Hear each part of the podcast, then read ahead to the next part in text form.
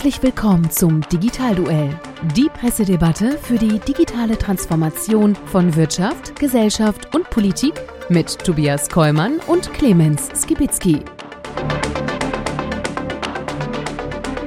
Hallo und herzlich willkommen zum Digitalduell unserer Pressedebatte rund um das Thema digitale Transformation in Wirtschaft, Gesellschaft und Politik. Mein Name ist Tobias Kollmann und mit mir im Podcastbus und damit im Ring ist wie immer Hättest du jetzt gesagt, kongenial kommt doch normalerweise. Du Gerne. Bist, du hast mich vermisst, gibst du. Die ganze Wochenpause. Clemens Gewitzke hier übrigens. Wunderbar. Und wir sind zurück aus der Sommerpause. Endlich. Ich habe dich vermisst. Ich habe unsere kleine Podcast-Sendung vermisst. Und ich habe die vielen, vielen spannenden Themen rund um Digitalisierung vermisst, die ja uns im Sommer eigentlich auch nicht losgelassen nee. haben. Äh, und von daher haben wir oder hätten wir eigentlich eine ganze Menge aufzuarbeiten. Aber wir sind ja wochenaktuell und äh, deswegen äh, konzentrieren wir uns auch heute natürlich auf das, was jetzt gerade Thema ist. Und äh, das ist äh, ja unser Konzept. Denn wir präsentieren uns gegenseitig äh, immer zu der jeweiligen Woche die aktuellen Schlagzeilen zum Thema Digitalisierung mit der Besonderheit, dass die wir jeweils vorher ja nicht kennen und deswegen spontan in den Ring steigen müssen, um hier unsere Argumente auszutauschen für all die, die jetzt nach der Sommerpause wieder einsteigen und noch einmal das Konzept an der Stelle erklärt bekommen möchten.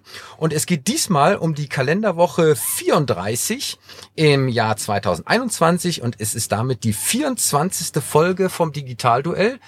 Bedeutet, äh, wir beide haben bei der nächsten Folge äh, Silberne Hochzeit. Boah, Wahnsinn, ehrlich? Ja. ja gut, das ist auch schon mal ein Weg. Aber ich meine, ja, es wird ja auch spannend. Jetzt nach diesem Sommer, ey, es geht jetzt in den Herbst. Es wird politisch. Es wird ein heißer Herbst, äh, digitalpolitisch allemal. Die Bundestagswahl steht vor der Tür. Und äh, so viel sei verraten, wir steigen zwar heute nicht originär damit ein, ähm, aber es werden Wahlspecials kommen. Und diese Wahlspecials werden natürlich ein äh, äh, Licht auf die äh, digitalpolitischen Themen der einzelnen Parteien, die wir haben gewinnen können, bei uns hier anzutreten, ja, in unserem äh, Podcast-Bus, dann eben auch äh, beleuchten. Aber heute sind wir zunächst einmal relativ klassisch unterwegs, denn wir haben eine normale Sendung, kein Special, ähm, mit den Schlagzeilen dieser Woche, mit einem Gast, der heute zu uns kommen wird. Und lieber Clemens, wer ist es denn? Wir sind in Düsseldorf schon wieder. Wir sind ja als Kölner fahren wir immer mal gerne vorbei, ne, so ins Dorf. Wir sind bei Thomas Knöver.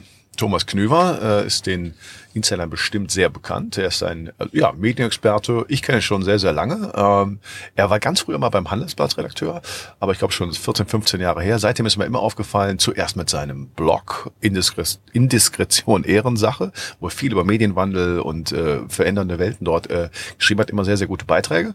Und dann hat er eine Beratungsfirma gegründet, K.0. Genau, und äh, da stehen wir jetzt im Prinzip in Düsseldorf äh, vor seiner Agentur. Und das ist ja einer der Menschen, die man gefühlt seit Jahren kennt, aber real noch gar nicht so häufig getroffen hat. So zumindest geht's mir so.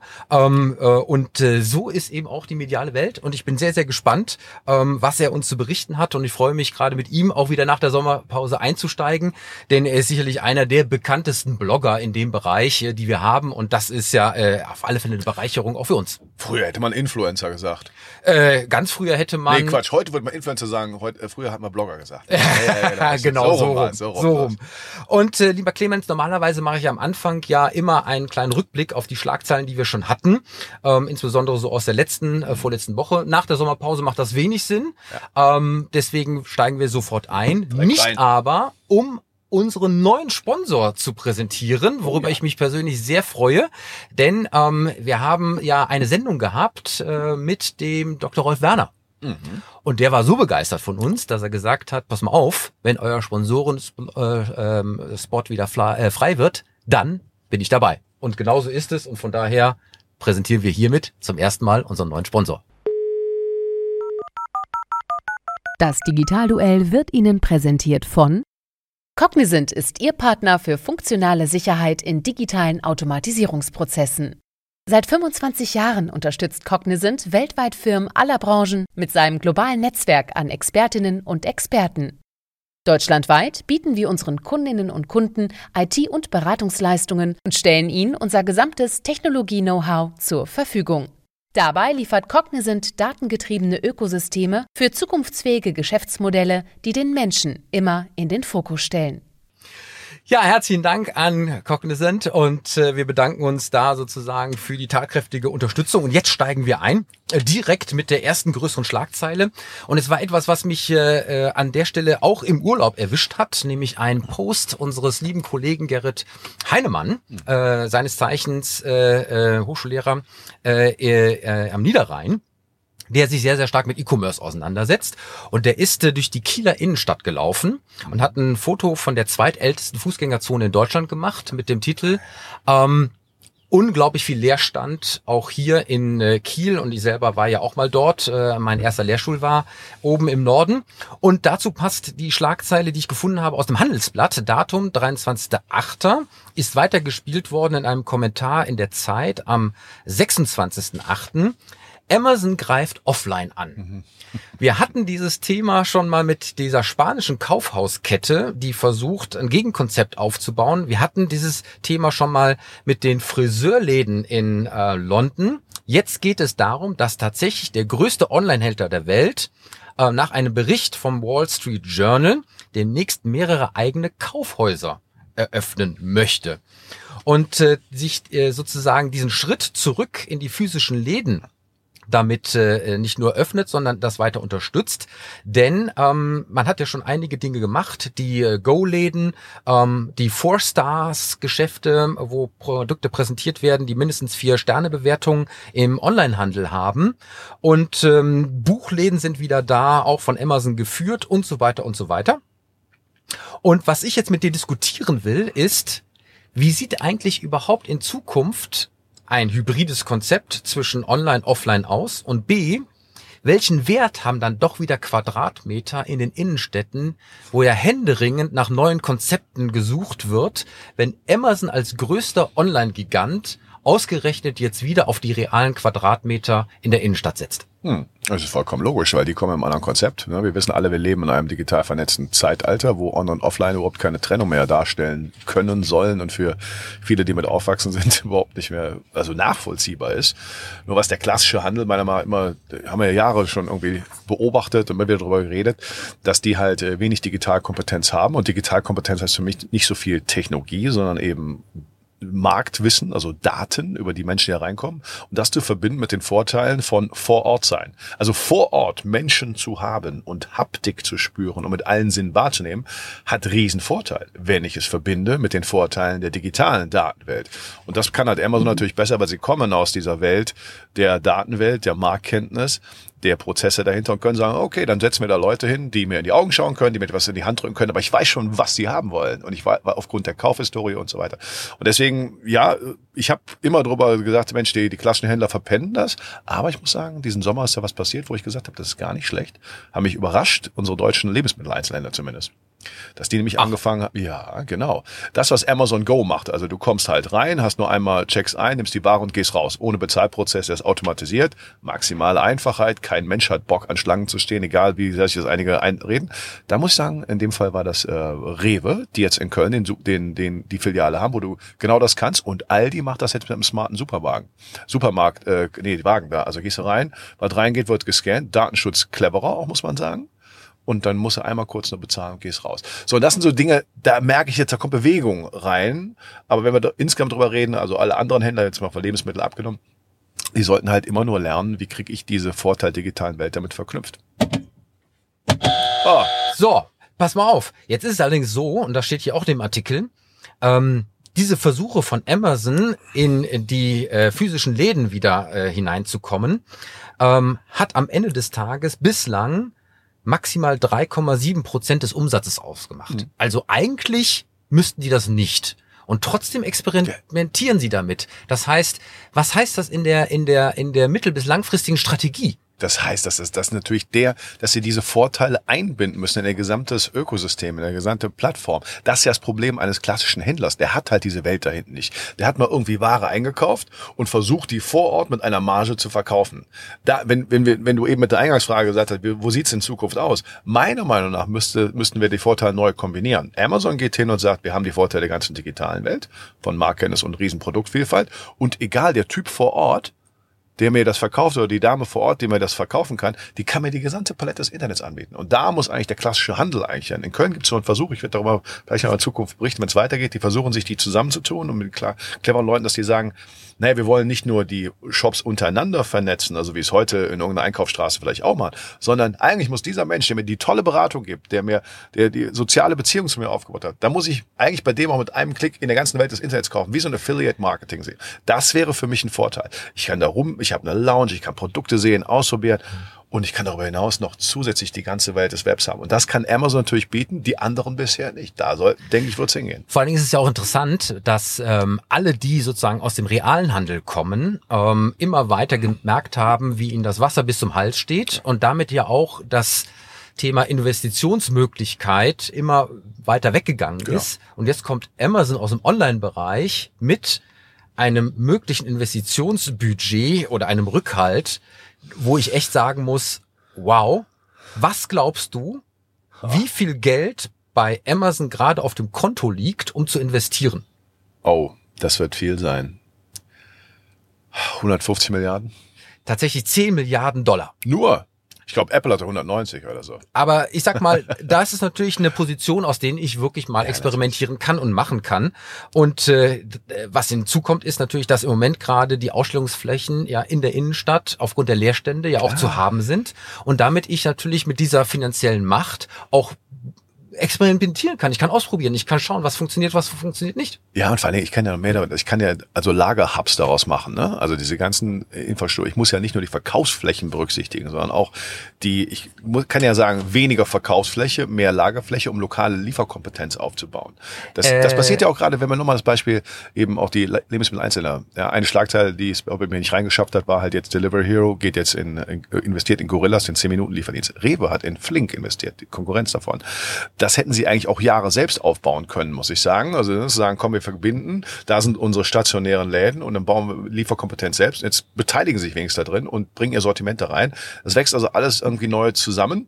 Und Amazon hat natürlich immer schon die Strategie gefahren, wir gehen erstmal rein, das, was man machen müsste, ohne kurzfristig Quartalzahlen. Lange, ich habe ja immer bei, bei, äh, bei der Telebörse immer kommentiert und da hieß es immer jahrelang, Jeff Bezos gesagt, oh, wir haben Gewinn gemacht, das ist blöd. Das heißt, wir haben nicht genug Investitionsmöglichkeiten gefunden. Das, Ich bin der anderen Ansicht, dass es hier nicht um die Lagerflächen gehen wird, sondern ich glaube, dass es hier um reine Präsentationsflächen gehen wird. Ähm, genau das, was wir ja diskutiert haben mit dem Friseurladen, dass einfach der Kontakt zum Kunden im Hinblick auf die Präsentation von Produkten, die es dann vielleicht gar nicht direkt zum Mitnehmen gibt, sondern die an der Stelle eben dir dann nach Hause geliefert werden, aufgrund dieser großen Logistikpower, die äh, Amazon hat, ist mein Empfinden, dass es hier bei dieser Strategie eigentlich nur darum geht, reine Präsentationsfläche mit anschließendem Kauf als Lieferung nach Hause ähm, zu determinieren und ähm, dieses ganze Thema Vorhalten und Mitnehmen und Umtauschen, all das eben an dem Ort, an dem realen Ort überhaupt nicht stattfinden wird.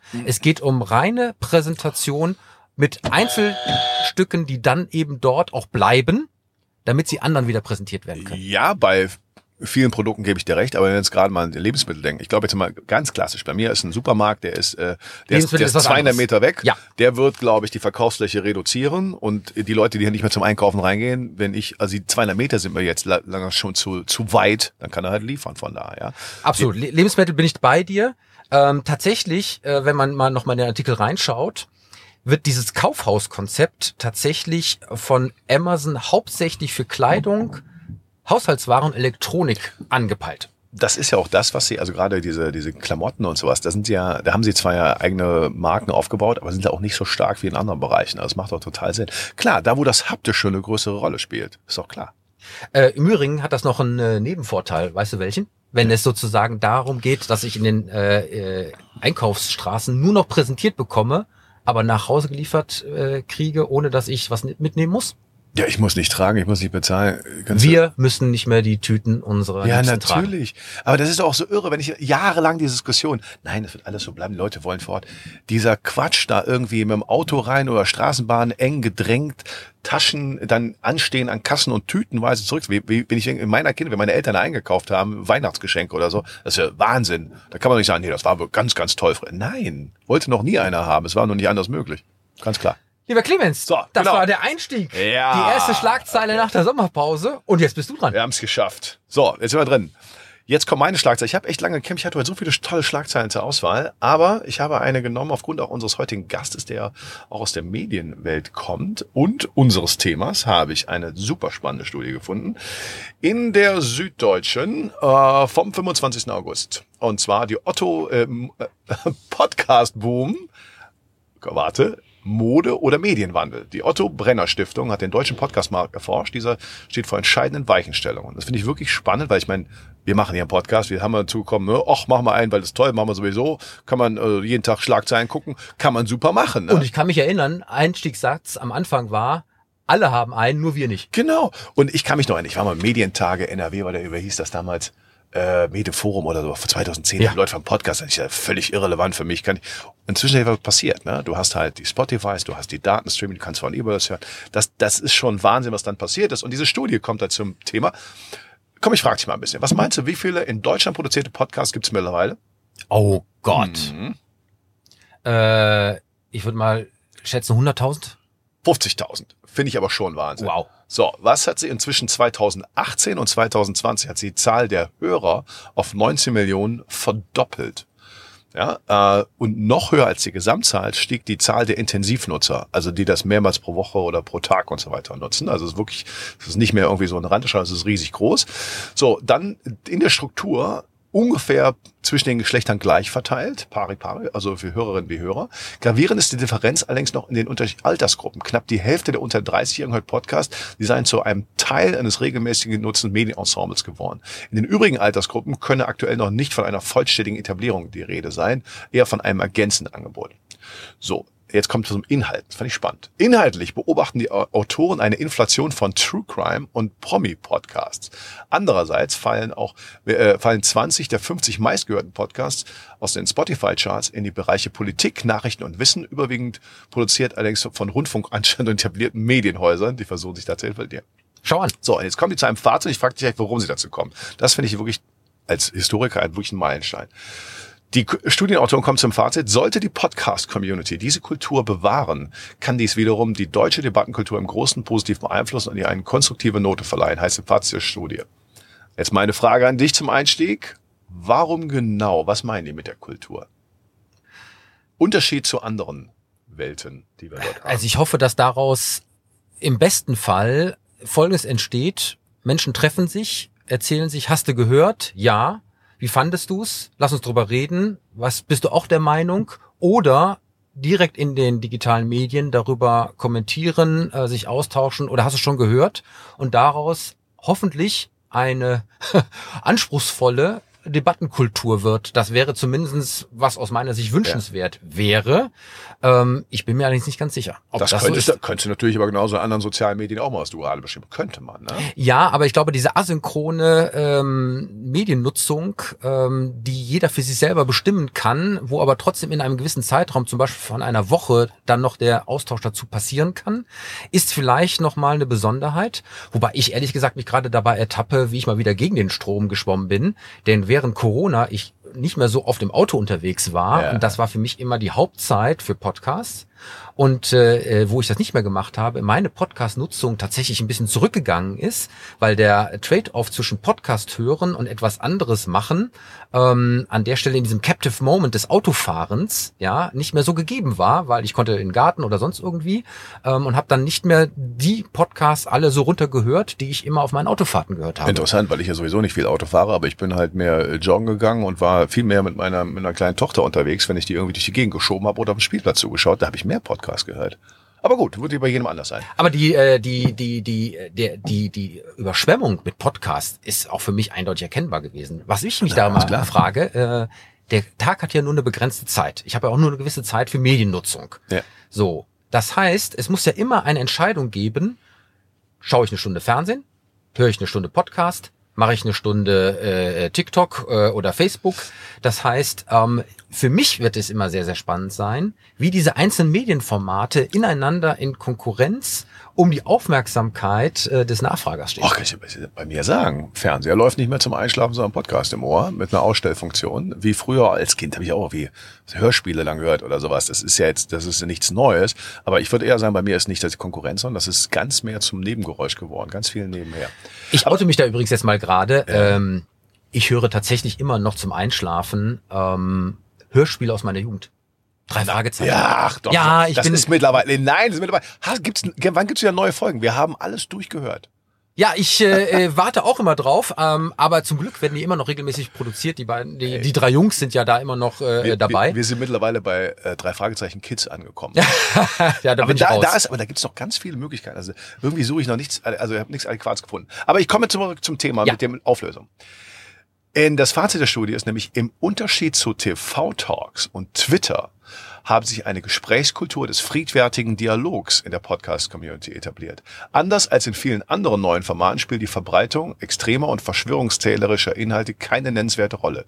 Vielmehr hätte es im Unterschied zu TV-Talks und vor allem sollte eine Gesprächskultur eben ja des friedfertigen Dialogs nochmal reinholen. Und das finde ich, bin ich sehr gespannt, wie es in den nächsten Jahren sich entwickeln wird. Ja. Ob wir noch in der Anfangsphase sind. Social Media war am Anfang ja auch so. Mm, und ich, ich weiß nicht, wie es dir geht, aber Twitter, nämlich, also, also ist für mich eine Schlammschlacht. Ich nutze das immer weniger. Ich gucke da rein, um so ein Gespür zu bekommen. Aber dort in Dialog zu gehen, ist ja einfach, also kann, kannst du sein lassen. Der Vorteil ist natürlich bei den Podcasts, du musst dich persönlich outen. Ja, diejenigen, die dort als Protagonisten unterwegs sind, sind in den Meinungen und damit auch in der Debattenkultur eindeutig zuordbar.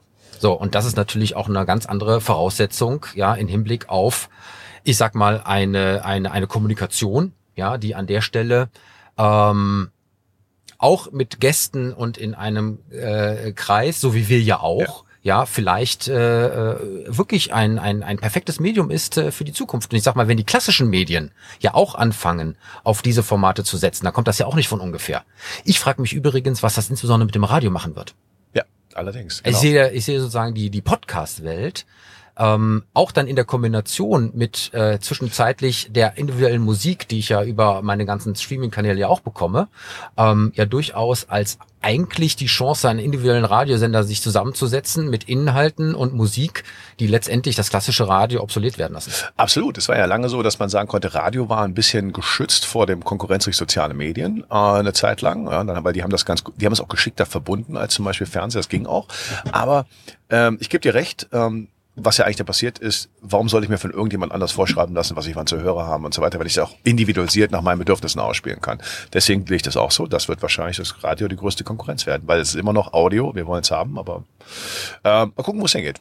Wobei wir nicht nur auditiv unterwegs sind, sondern Wir sind ja, genau, wir, ja, das ist das, das nächste Schema. Alles wächst zusammen, das nächste Thema. Aber übrigens, äh, bei der Debattenkultur, wir werden natürlich in unseren Wahlspecials, glaube ich, auch anders die Leute nachfragen können, die wir hier dann von den einzelnen Parteien haben, weil ich werde zumindest deutlich, deutlicher fragen, als es vielleicht in TV-Talks passiert. äh, das müssen die aushalten. Genau, sonst So. wollen sie nicht kommen. Äh, bevor wir jetzt äh, zu unserem Gast kommen, habe ich noch eine Schlagzeile für dich, ähm, weil wir ja, wie gesagt, den Rückblick am Anfang nicht hatten. Äh, aus der Wirtschaftswoche, 20.08. Lachnummer der Welt. Aha. Und es geht um die Auseinandersetzung mit der KI-Strategie die wir hier bei uns haben. Und das ist ja auch schon so ein bisschen der Hinweis, denn in allen Parteiprogrammen kommt das Thema KI vor. Unterschiedlich, aber äh, immer in der äh, grundsätzlichen Forderung, ähm, da muss doch irgendwie was passieren. Und äh, ich äh, habe unter diesem Titel ähm, folgende Aussage gefunden. Die Regierung wollte Deutschland zum führenden Forschungsstandort für künstliche Intelligenz ausbauen. Stattdessen hat sie sich in Klein-Klein verrannt und fast 5 Milliarden Euro, Achtung, nicht ausgegeben. Das äh, wird dann äh, konkretisiert äh, mit dem ähm, mit der KI-Strategie, 47 Seiten lang, aber äh, 3, Millionen Milli äh, 3 Milliarden Euro schwer, dann nochmal um zwei weitere Milliarden aufgestockt, aber davon wurden, halte ich fest, nur klägliche 300 Millionen wirklich abgerufen. Und in diesem Artikel kommen jetzt ganz, ganz viele äh, Dinge zum Tragen, ähm, hin und her. Und äh, der zentrale Satz ist, ähm, wir haben am Ende des Tages aufgrund dessen, dass in Amerika und Asien das alles schneller funktioniert, ähm, dort auch deutlich wirtschaftlicher agiert wird, nicht nur mit reinen Regierungsprogrammen, ähm, eigentlich am Ende ein Ergebnis, was ich erschreckend finde, nämlich es wäre nur eine KI for Germany und keine KI made in Germany. Das wird die Situation sein, wo wir einmal mehr nur ein reiner Absatzmarkt sind, aber nicht in Driver Seat sind für die tatsächliche Eigenentwicklung dieser Technologie. Wie siehst du das? Ja, was soll man sagen? Ne? Du kannst dich noch erinnern, bei uns im Beirat Junge Digitale Wirtschaft, als ich Sondersitzung einberufen habe, mehr oder weniger mit Herrn Gabriel damals zum Thema äh, DSGVO. Ich meine, also diese Datenschutzgrundverordnung. Ich meine, da steht doch die Grundweichen stimmen doch schon. Erstmal, dass Papi Staat hier wieder überall reingeht und es besser kann. Offensichtlich kann es nicht. Wir brauchen ja nicht nur Grundlagenforschung mit Institute und brauchst ja alles, aber du musst das hier auf die Straße bringen können. Und wenn ich, also ich bin kein KI-Spezialist, muss ich dazu sagen. Ja. Aber wenn ich weiß, was du für KI brauchst, für, also zumindest für Machine Learning, brauchst du einen Haufen Daten. So, wenn ich auf der einen Seite es schwer mache, diese Daten zu erheben, dann ist das gesamte Konzept schon nicht stimmig. Und das werbe ich ja äh, die letzten Jahre in Deutschland der Politik vor. Hier ist halt kein stimmiges Konzept. Wie erobern wir dieses digitale Neuland, wie Frau Merkel es meint? Es werden halt irgendwelche Maßnahmen, irgendwelche Gelder ausgegeben, bereitgestellt, aber es ist keiner, der mal zeigt, oh, das passt zusammen. Ich habe den digitalen Wandel verstanden, ich habe die Haupttreiberfaktoren, macht man mal, und dass die komplett konträr laufen dabei, fällt dann natürlich erst viel, viel später. Jetzt wird es langsam offensichtlich, offensichtlich. Du hast es angesprochen, die Grundlagenforschung, die wir eigentlich benötigen. Ja, äh, und ich sag mal, jetzt kommt einer der Offenbarungseile, die wir hier in diesem Bereich wirklich beobachten können. Es war ja das Ziel, bis 2024 mindestens 100 neue KI-Professuren einzurichten. 30 dieser Lehrstühle sollten über die Alexander von Humboldt Stiftung besetzt werden. Und tatsächlich sind erst drei dieser KI-Professuren tatsächlich gestartet. Und das finde ich wirklich bemerkenswert. Da wird auch noch die Bilanz geschönigt, denn zwei von diesen drei neuen sind nur eine Umwidmung von ja. bereits vorhandenen Professoren gewesen. Und äh, dann kommt noch mal Frau Kalitschek ja. ins Spiel, wo ich die, ehrlich gesagt sein muss, in diesem Bereich wirklich keinen guten Job gemacht, denn die 70 Professuren, die über das BMBF organisiert werden sollten, ja, sind in, äh, in, äh, zwischenzeitlich auch nicht eingerichtet worden ähm, und deswegen ähm, ist es an der Stelle auch gar nicht zu erwarten, dass wir irgendein Tempo aufnehmen, ja, wenn diese ersten Schritte schon nicht funktioniert haben, und auch das wird hier gesagt, wenn es in dem Tempo weitergeht, dauert es 35 Jahre, bis das Geld ausgegeben ist, und die Zeit haben wir nicht. Tobias, wir werden das als äh, Digitalpolitik Specials nehmen. Ich habe sowieso den Eindruck, irgendwie in Deutschland kümmert sich gerade die Themen sind äh, sind ja sind nachhaltig in Sachen Klima, aber sind nicht nachhaltig äh, die Diskussion in Sachen, wie schaffen wir eigentlich unseren Wohlstand. Das interessiert irgendwie keiner. Es wird verteilt, man macht irgendwas. Ich finde es tragisch. Wir werden, glaube ich, die Parteien auch ein bisschen grillen dazu, was da eigentlich haben die das Verständnis, haben die überhaupt die Politik, haben sie die Kompetenz? Das ist ja offensichtlich ein kompletter Kompetenzmangel. Da fehlt ja das Grundverständnis schon. Ja, ich stelle Geld bereit, dann passiert schon irgendwie was. Nein. Ja. Insbesondere in dem Bereich, äh, wo ich auch immer der Meinung war, eine Strategie alleine ist gut, zusammen mit einer Umsetzung ist besser. Und äh, äh, wir haben hier eben nicht die Chance, einfach nur von oben weg äh, irgendetwas zu konzipieren, ja, und einen Topf zur Verfügung zu stellen. Ja, wir müssen uns um die aktive Umsetzung und das Ankommen der Gelder und eben auch um, und das muss man an der Stelle einfach mal sagen, es geht um eine neue politische operative Verantwortung im Digitalbereich, selber Hand anzulegen. Ja. Und das ist etwas, was und, an meiner und, Stelle aus meiner Sicht überhaupt nicht funktioniert, ja, dass man einfach aus den Ministerien heraus diese in diesem speziellen Bereich ähm, operative Notwendigkeit nicht erkannt hat.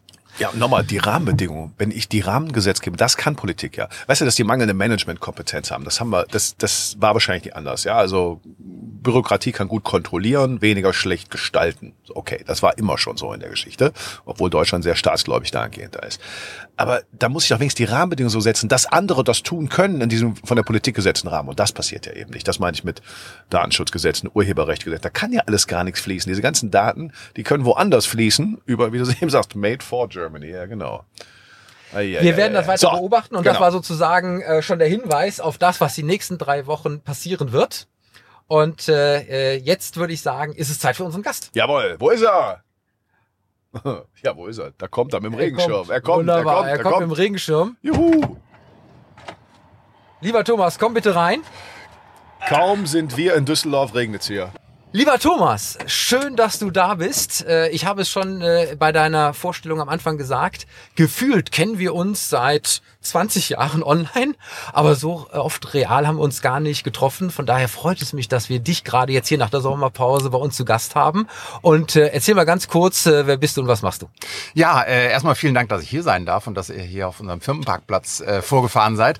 Äh, mein Name ist Thomas Knüver und ich bin Gründer und einer der beiden Geschäftsführer von K.0. Wir sind ein Digitalberater Beratung, die einerseits Digitalstrategien erarbeitet, von der Facebook-Strategie bis hin zur globalen Konzernstrategie mit gerechneten Business Case, Excel-Wüsten, PowerPoint-Landschaften. Andererseits betreiben wir Social-Media-Präsenzen. Das liegt auch daran, dass ich eine journalistische Vergangenheit habe. Ich war 14 Jahre lang beim Handelsblatt und ich war Gründungschefredakteur der deutschen Wired. Ähm, und aus der Zeit ist dann auch noch ein Blog äh, hängen geblieben. Das heißt Indiskretion Ehrensache. Das gibt's heute noch. Dann podcaste ich auch noch über Essen, Trinken und den ganzen anderen Rest mit meinen beiden wunderbaren Mitstreiterinnen Lee Green und Carmen Hillebrand unter Völlerei und Leberschmerz. Und schließlich gehöre ich zum äh, Ausrichter und Gründerteam der Goldenen Blogger Deutschlands ältesten Social Media und Influencer Preis, der hoffentlich Anfang kommenden Jahres zum 15. Mal in Berlin verliehen wird. Man muss doch wirklich sagen, du bist einer derjenigen, der ähm, auch relativ früh in den klassischen Medien, damals äh, beim Handelsblatt, äh, über Digitalisierung und all das, was das bedeutet, ja immer regelmäßig mit berichtet hast. Und ähm, dein, dein Blog, sag ich mal, ist ja eine Pflichtlektüre im Prinzip. Du haust ja manchmal Dinge raus, äh, wo man sagen muss, das muss man lesen, ja, weil du hast das absolute tiefe Verständnis für die Thematik und auch noch für das Anwendungsgebiet der Medien. Und das ist ja eine spannende Mixtur. Von daher empfehle ich euch allen da draußen immer mal regelmäßig reinzuschauen. Und äh, deswegen bin ich jetzt auch ganz besonders gespannt, welche Schlagzeile du für uns mitgebracht hast. Ja, ehrlich gesagt, ich fand es schwierig, weil es ist immer noch so ein bisschen nachrichtenarme Zeit. Ne? Also es ist ja noch viel Schulferien, da passiert tatsächlich auch in Übersee weniger. Und eigentlich wollte ich was Englisches mitbringen, bis dann äh, heute Morgen mir etwas ins Auge sprang, ähm, nämlich, dass Mercedes sich einen Softwarechef holt. Ähm, der heißt Magnus Östberg, ähm, ist äh, bisher bei Zulieferern unterwegs und ist tatsächlich ein Software-Experte.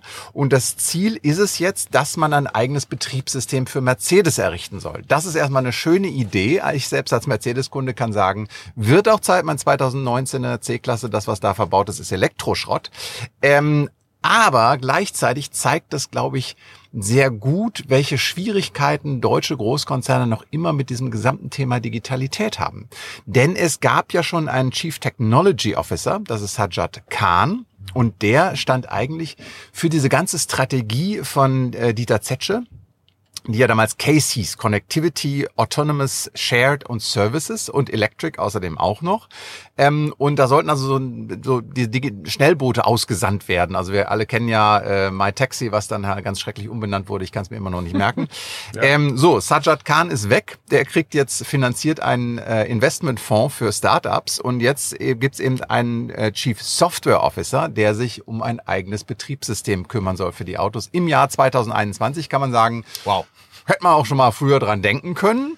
Ähm, aber immerhin, es tut sich was. Wir sehen aber natürlich darin auch, dass diese, die, die ähm, breite Brust der Autohersteller in Deutschland, dass sie doch dieses Digitalität, dass sie das alles können, ganz ehrlich, im Moment sieht man leider viel zu wenig davon in der Umsetzung. Stattdessen nach vier Jahren, da hat Kahn angefangen, äh, schon wieder eine komplette Strategiewende. Ich halte das nicht für nachhaltig. Also ich habe spontan mich an den Satz erinnert, den ich auch jetzt in diesem Sommer gehört habe, von dem Audi-Chef. Ähm, Elon Musk war Pionier, aber jetzt kommen wir. Ich sag mal, das war eine Ankündigung ähm, und ähm, tatsächlich sieht man ja äh, durchaus die Aktivitäten auch bei unseren deutschen Autobauern, ähm, Elektromobilität etc. pp. Das ist ja eigentlich an der Stelle nur ein weiterer Schritt, ähm, der in die richtige Richtung geht, äh, weil in Zukunft ja immer wieder entscheidend sein wird, ähm, nicht nur wie sieht das Auto aus, ja, und wie gut kann es fahren, sondern was kann es auf der digitalen Seite? Ja, was kann es über die Software? Was kann es mit der Elektronik? Was kann es sozusagen mit den Mehrwerten, die in diesem Auto angeboten werden und so weiter und so weiter? Wenn du mir diese Schlagzeile präsentierst, müsste ich an der Stelle aber mal hier kritisch in die Runde zurückfragen ist es eigentlich gerade in dem Bereich die richtige Strategie, auf eine eigene Softwareplattform zu setzen? Genau mein Punkt gewesen. Und müssten jetzt nicht eigentlich wieder genau die Punkt deutschen gewesen. Autobauer sich mal endlich zusammentun, ja, um hier eine gemeinsame Plattform zu bauen, um an der Stelle eben äh, die übergeordneten Netzwerkeffekte etc. pp. auch für das autonome Fahren später, ja, mit der K2K-Kommunikation überhaupt zu realisieren. Also ich würde mal sagen, ich fange mal mit dem vielleicht dem Negativszenario dabei an. Äh, dieses, wir setzen auf eine eigene Software, äh, ein eigenes Betriebssystem.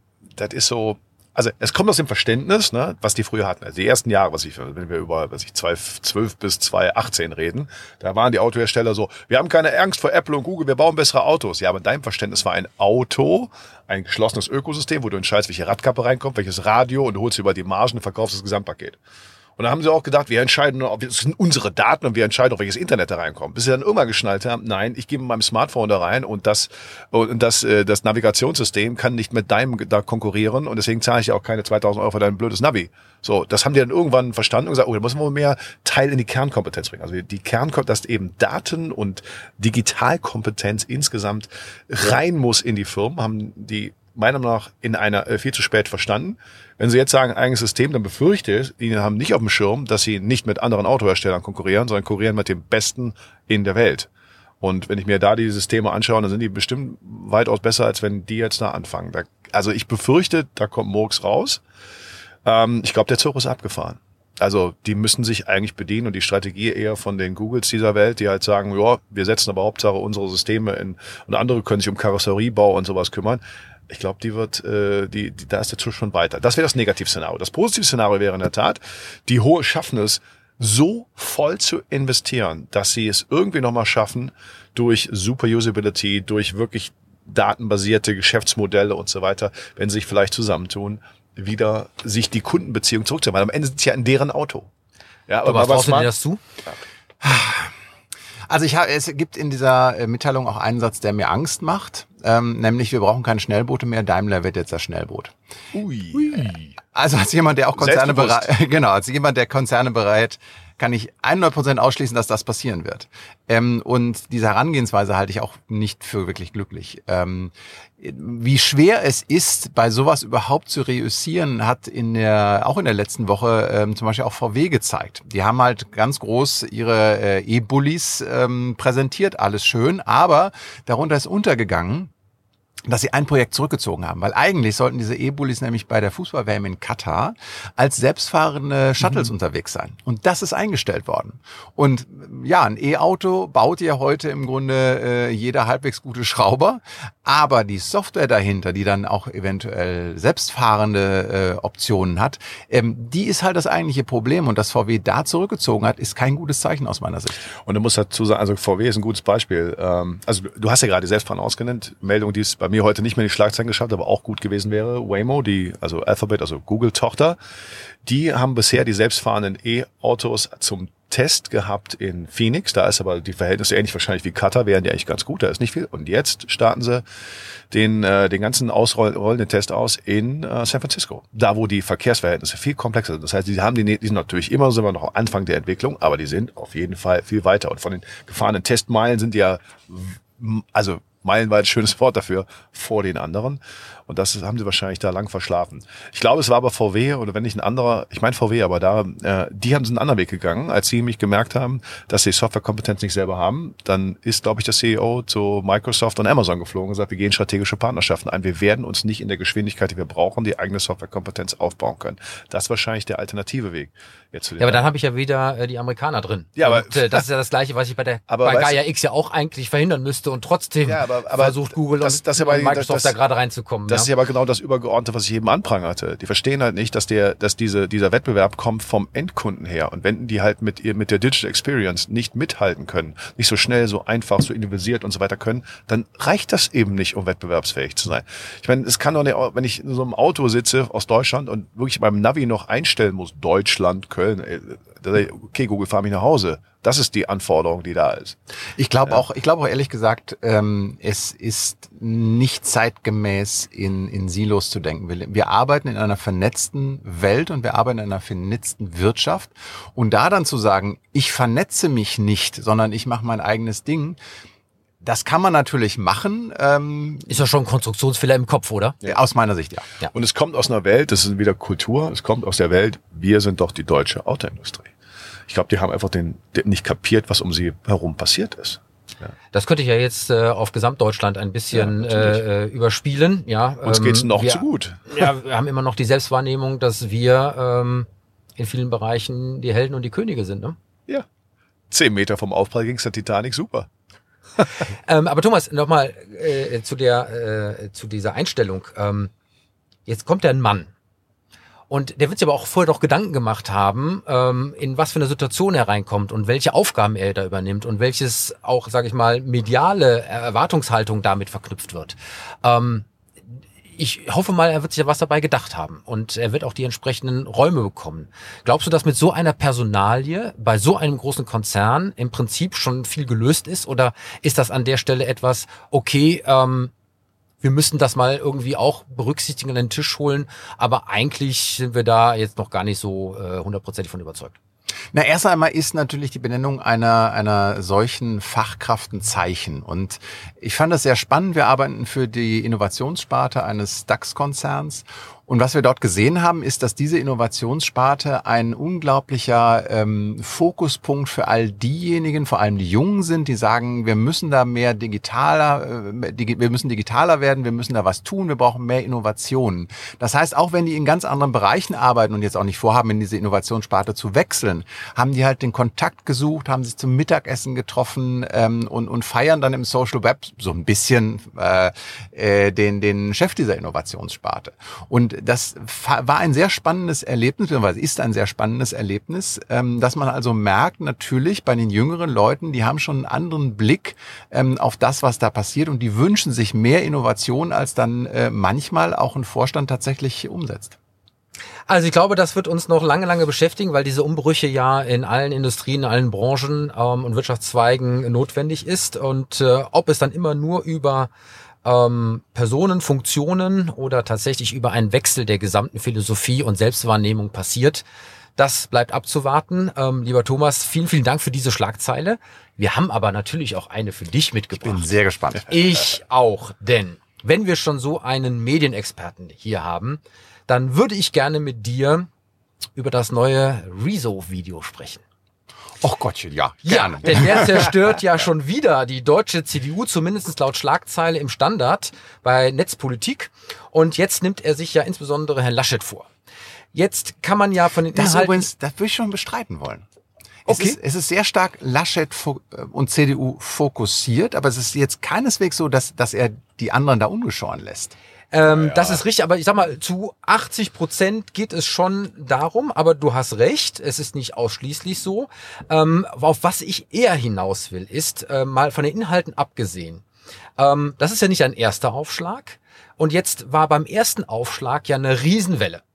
Ähm, Sagen mal, die, kurz vor der Europawahl war das, ne? Kurz vor der Europawahl ja. äh, mit einem Video, was mittlerweile fast 19 Millionen Mal betrachtet wurde, nämlich die Zerstörung der äh, CDU war es ja damals. Und ähm, die CDU hat falsch medial reagiert, ähm, es ist in allen anderen Medien aufgegriffen worden, etc. pp. Jetzt sehe ich diese Phänomene nicht. Jedenfalls nicht in dieser äh, Dimension. Aktuell hat das Video 3,1 Millionen, aber ich will nicht nur an den kleinen Klickzahlen festmachen. Ähm, zumal auch viele Inhalte schon mal gedreht wurden in anderen Medien. Ähm, und dieser große Aufschrei aus meiner Sicht jetzt so nicht äh, äh, passiert. Meine Frage an dich als Medienexperte. Läuft auch Rezo in die gleiche Situation wie viele anderen rein, dass nur beim ersten Mal mit der Aufmerksamkeitsökonomie, die wir ja haben, ja, in irgendeiner Art und Weise etwas funktioniert und beim zweiten und dritten Mal äh, schon dieser Effekt nicht mehr da ist. Ja, nee, da würde ich, glaube ich, da bist du vielleicht ein bisschen zu sehr in einer ähm, äh, Medienfilterblase auch drin. Weil du hast natürlich vollkommen recht. Beim ersten, wenn etwas zum ersten Mal passiert, ist es eine Neuigkeit, beim zweiten Mal ist es keine Neuigkeit mehr, egal was da passiert. Also ähm, Preußen Münster ist jetzt in der zweiten Runde des DFB-Pokals. Das ist noch eine Meldung. Wenn wir den zweiten Prozess gewinnen, vielleicht nicht mehr. Aber man weiß es nicht. Und du bist der größte Fan. Das, das ich, es ist, äh, mein Ziel ist, Preußen Münster immer einmal unterzubringen. Aber ähm, insofern hast du vollkommen klar, in der massenmedialen Wahrnehmung ist das nicht so. Mhm. Die CDU hat dann auch gesagt, wir reagieren gar nicht drauf. Ähm, kann man halt auch schlecht, wenn man wirklich kein Argument mehr liefern kann. Ähm, aber die Zahl der Abrufe ist in dem Fall schon interessant. Und ähm, das hat mir bei der Europawahl auch sehr zu denken gegeben, weil ich Folgendes erlebte. Ich fuhr hier mit der ähm, U-Bahn Richtung Karlsbad zu meinem Stammitaliener und vor mir saß eine äh, Familie. Äh, Vater stand, Mutter saß und die hatten einen Sohn mit, der so im Alter war von, boah, kann ich mal schwer schätzen, 10 bis 12 ungefähr. Und plötzlich hörte ich Rezo. und ähm, hör, horchte dann rein und der ähm, offensichtlich hatte Mama gerade gefragt, äh, äh, wer ist denn eigentlich dieser Rezo? Und dann erklärte der Junge das Rezo-Video. Und das war für mich ein sehr augenöffnendes Erlebnis und darauf achte ich jetzt auch sehr stark. Die Kommunikationswege von der jüngeren Generation in die ältere sind in diesem Wahlkampf, glaube ich, sehr, sehr spannend und werden von den, Polit äh, von den Parteien auch nicht entsprechend ausgenutzt, weil natürlich reden Kinder mit Eltern und mit Großeltern.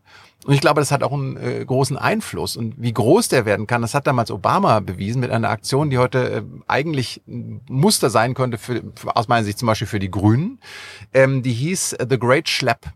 Und die Idee war, in Florida sitzen jede Menge Rentner. Die wählen nicht die Demokraten. Aber deren Kinder und Enkel, die sitzen an der Ostküste und an der Westküste ähm, und zwar vor allem in, in der jüdischen Community.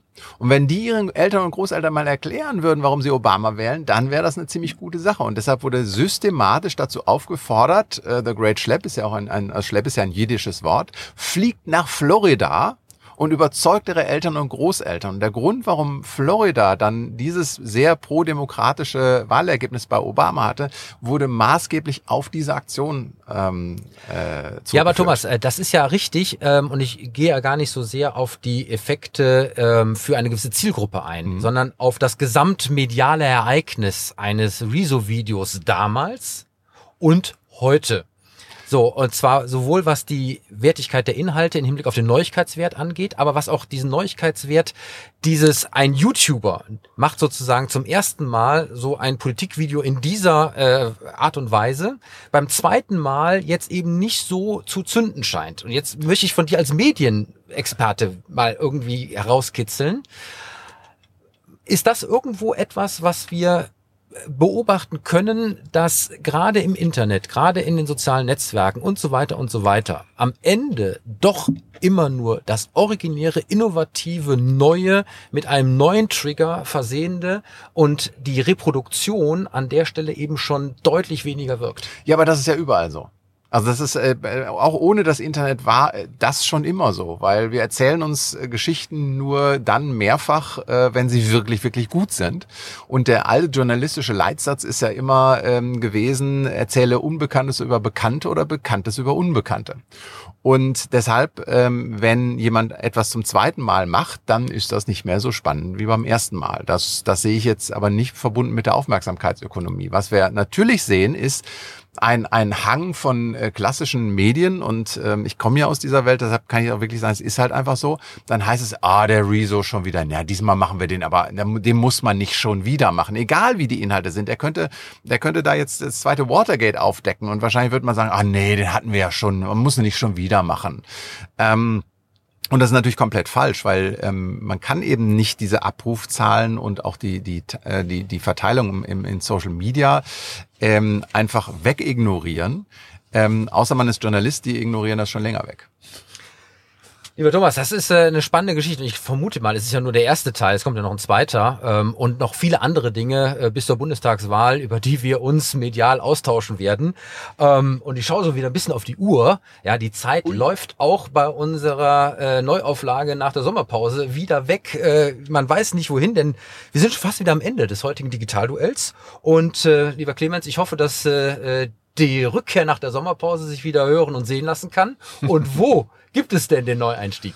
Wow, ja, ab Sonntag sind wir natürlich wieder hier. Man kann uns per Video sehen. Wenn ihr uns seht, dann haben wir ja schon Sonntag und aber sonst überall, wo es Podcasts gibt. Mein Gott, da sehen wir ja natürlich überall und auf dem www.digitalduell.de unserer Plattform. Und bei YouTube mit 360 Grad. Habe ich gerade gesagt, da kann man es gucken. Ach so, habe ich nicht gesagt. Ja gut. Also, jetzt sieht man uns. Thomas Wink war mal. Moin. Genau. ja, und äh, ähm, bevor wir sozusagen zu unserem Betthupferl kommen am Ende mit äh, noch einer schönen Geschichte aus dem digitalen Universum, möchten wir uns an der Stelle natürlich wieder bei unseren Partnern bedanken, ohne deren Unterstützung diese Sendung nicht möglich wäre. Da ist Gepard Media, Deutschlands führender und innovativer Podcast-Producer, die liebe Shirin de Bruyne, unsere Unternehmerin und Kommunikationsexpertin mit Persönlichkeit, die unser Intro, unser Outro spricht. Wir bedanken uns natürlich bei unserem neuen Sponsor Cognizant Deutschland, Ihr Partner für die digitale Transformation. Und natürlich bei unserem heutigen Gast, dem lieben Thomas Knüver. Schön, dass du da gewesen bist.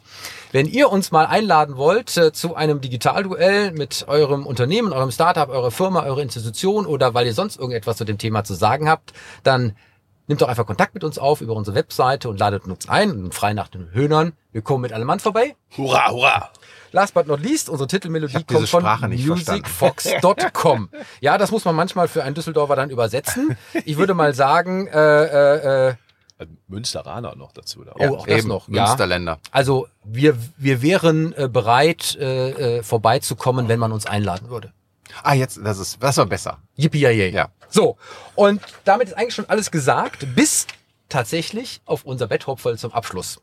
Und ähm, ich musste wirklich an der Stelle lachen, denn wir wissen ja alle, durch die Corona-Zeit sind wir sehr vor den Bildschirmen in äh, Online-Meetings verhaftet gewesen. Die äh, Zooms und äh, äh, Teams und wie sie alle heißen. Was meinst du, welche neue Zielgruppe jetzt für diese Online-Konferenzen aufgemacht wird? Boah, wirklich neu. Also, Für mich war es neu. Thomas? Na, ja, also ich kann nur sagen, wir machen äh, für einen Kunden Livestreaming Weinproben, die laufen so geil. ja, das, das. Ja, aber in dem Fall aus der T3N vom 26.08. kommen die Leute auf den Hund. Heißt, Das heißt, es wird an der Stelle Videocalls mit deinen Haustieren verstärkt geben. Denn äh, jetzt kommen die Leute ja von zu Hause auch wieder etwas stärker zurück in die Office-Bereich. Und das, was sie dort gelernt haben an visuellen Kontakten mit Kollegen vorher aus dem Homeoffice zu allen anderen, wird jetzt zurück übertragen in das heimische äh, Heim mit den Haustieren. Und tatsächlich ist ein Anstieg zu beobachten, Zoom-Calls mit dem Hund. Und es gibt Anleitungen, wie man das richtig macht. Und jetzt haltet euch fest. Es ist tatsächlich so, dass ähm, wissenschaftliche Studien zwar keinen Beleg im Hinblick auf, äh, äh, ob das sinnvoll ist oder nicht, nachgewiesen haben, aber tatsächlich ähm, viele, viele Berichte nahelegen, dass sowohl der Hund als auch der Mensch davon profitieren können, auch tagsüber mal einen virtuellen Kontakt zu halten. Und ähm, man muss da äh, folgende Regeln beachten, denn Hunde sehen anders als Menschen, nämlich ungefähr 25 Prozent schneller als wir. Deswegen wird davon abgeraten, einen Live-Video-Call zu machen mit Bewegtbild, sondern du sollst bitte nur ein Porträtfoto von dir ähm, schalten, das sich nicht bewegt. Viel entscheidender sei nämlich für das Tier sowieso die Stimme. Und das bitte nicht länger als zwei Minuten.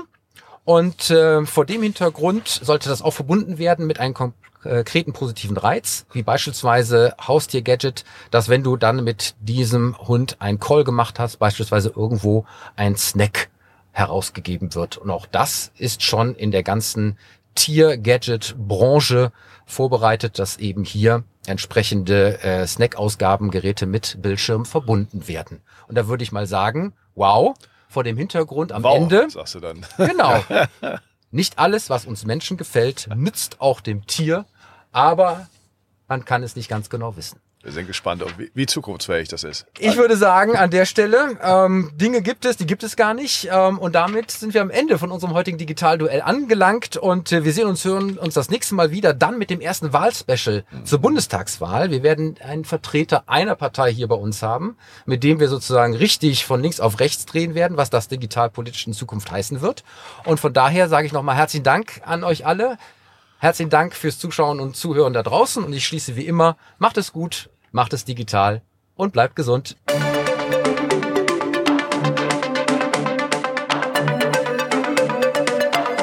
Das war das Digitalduell, die Pressedebatte für die digitale Transformation von Wirtschaft, Gesellschaft und Politik mit Tobias Kollmann und Clemens Skibitzky. Alle Folgen dieser Sendung finden Sie auf unserer Webseite digitalduell.de, auf allen bekannten Podcast-Plattformen und natürlich bei YouTube. Diskutieren Sie auch mit uns bei Twitter unter dem Hashtag Digitalduell.